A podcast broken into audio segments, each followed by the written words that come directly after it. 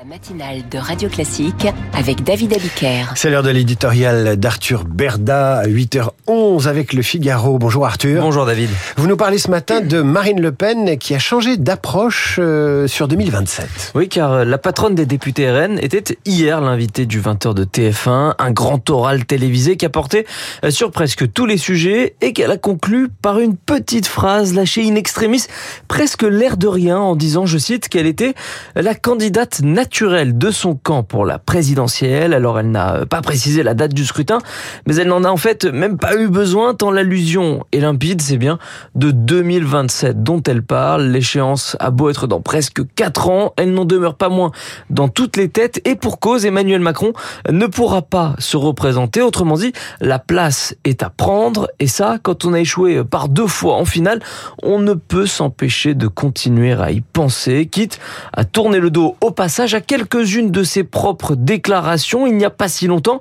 notamment lorsque Marine Le Pen affirmait qu'elle ne souhaitait a priori pas se représenter une quatrième fois, sauf circonstances exceptionnelles, disait-elle alors. Et les circonstances semblent être devenues exceptionnelles, non? Eh bien, en fait, pas vraiment, mais qu'importe. En fait, euh, la percée surprise du RN aux législatives de 2022 a étonné tout le monde au sein du parti, y compris Marine Le Pen elle-même qui n'avait pas anticipé un tel succès.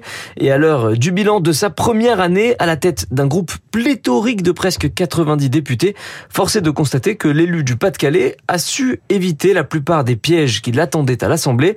Résultat, difficile pour elle de ne pas se projeter sur une élection dont toutes les enquêtes d'opinion disent qu'elle fait partie des favori, d'où euh, ce changement de discours qu'elle a progressivement adopté en cherchant à faire de sa candidature une sorte d'évidence indiscutable dans l'esprit des Français d'abord, dans l'esprit de ses adversaires aussi, mais aussi dans son propre camp. Alors est-ce qu'elle y arrive?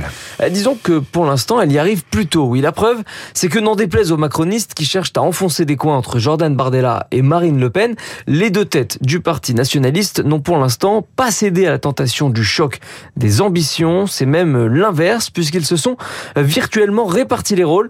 En cas de victoire en 2027, l'une deviendrait ainsi présidente de la République et l'autre serait alors nommée Premier ministre. Le deal a été secrètement conclu entre ces derniers jours, signe que Marine Le Pen a peut-être les pieds en 2023, mais elle a déjà la tête en 2027. Tout ça avec 4 ans d'avance, mais 4 ans c'est long.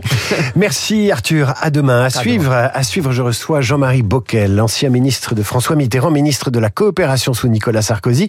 Avec lui, nous allons parler de la crise migratoire de la France en Afrique et cette question qui fait référence à un rapport qu'il avait remis en 2013 à, au président de la République, rapport sénatorial. L'Afrique est-elle